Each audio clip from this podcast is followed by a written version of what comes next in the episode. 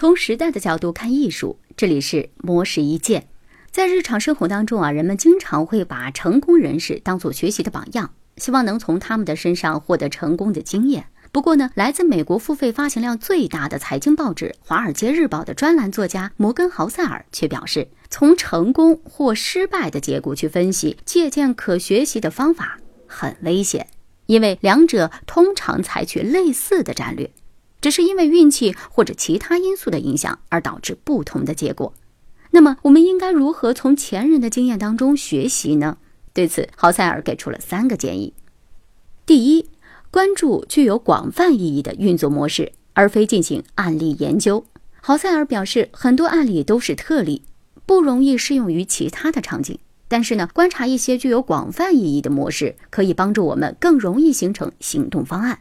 比如，人们如何对意外情况做出回应，整个行业以什么样的速度发生变化等等。第二，接受战略也会过期的事实。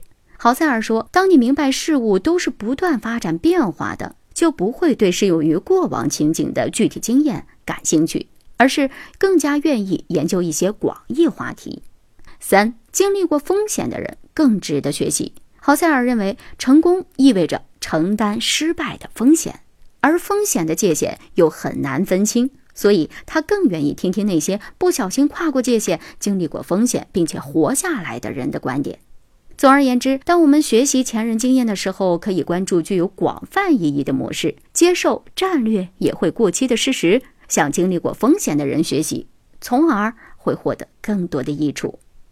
以上内容由模式意见整理，希望能对您有所启发。模式意见每晚九点。准时更新。